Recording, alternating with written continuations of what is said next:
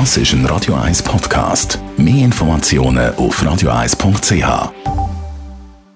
Die grünen Minuten auf Radio 1 werden präsentiert von Energie 360 Grad. Nachhaltige Energie und Mobilitätslösungen für die Welt vom morgen. Energie360.ch ja, mit dem Aufstieg von der Elektromobilität stellt sich zunehmend die Frage nach dem Recycling von diesen Akkus. Daniela Friedli, was passiert mit einem Akku, wo, also respektive wenn er kaputt ist?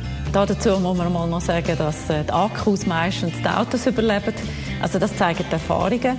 Beispielsweise der Tesla Modell S, der im 2013 nach Europa kam, ist, dort hat man gesehen, dass nach 280.000 Kilometern die Akkus immer noch 90% Kapazität haben. Und das ist ja weit mehr, als das Durchschnittsauto überhaupt läuft. Außerdem ähm, gehen Akkus meistens nicht einfach so vom einen Tag auf den anderen kaputt, sondern verlieren einfach Kapazität über die Zeit. Aber was passiert mit einem Akku, der einfach nicht mehr eine gewisse Reichweite erreicht? Was, was kann ein Fahrer da machen?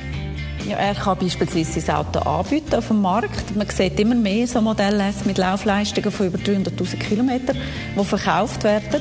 Aber äh, ja, es ist schon so, Batterietechnologie steht immer noch am Anfang von der Entwicklung und es wird jetzt immer mehr so Elektroauto-Akkus geben, die niemand mehr will, weil es halt einfach günstigere gibt und solche, die mehr Leistung haben. Aber diese Akkus werden genau gleich wie die anderen kaputten und alten und leeren gesammelt und ins Recycling gegeben geben. Abschließend, wie werden denn die Autoakkus denn rezykliert? Die haben ja verschiedene Metalle drin.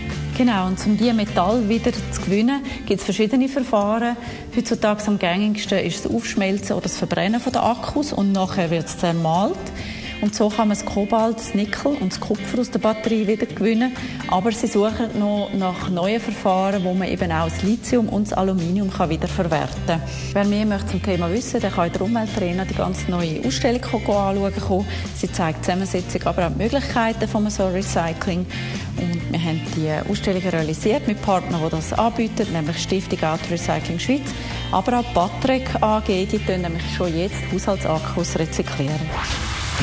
Die grünen Minuten auf Radio 1. Jederzeit auch zum Nachlesen als Podcast auf radio1.ch. Es ist 20 vor 10 Donnerstagmorgen. Das ist ein Radio 1 Podcast. Mehr Informationen auf radio1.ch.